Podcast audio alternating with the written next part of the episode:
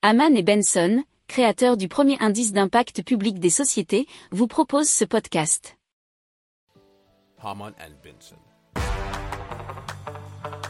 Le journal des stratèges. AutoWAE Technologies a développé une plateforme roulante ultra légère dotée d'une pile à combustible. Alors elle est disponible pour tout constructeur désireux d'économiser les frais de recherche, nous dit 20minutes.fr. Alors, en fait, WAE Technologies, c'est l'ancien Williams Advanced Engineering, autrement dit le bureau d'ingénierie lié à l'écurie de Formule 1 Williams. Alors baptisé EVRH, cette plateforme légère en matériaux composites, est une extrapolation de la EVR euh, qui est 100% électrique déjà présentée il y a quelques mois par la marque Williams.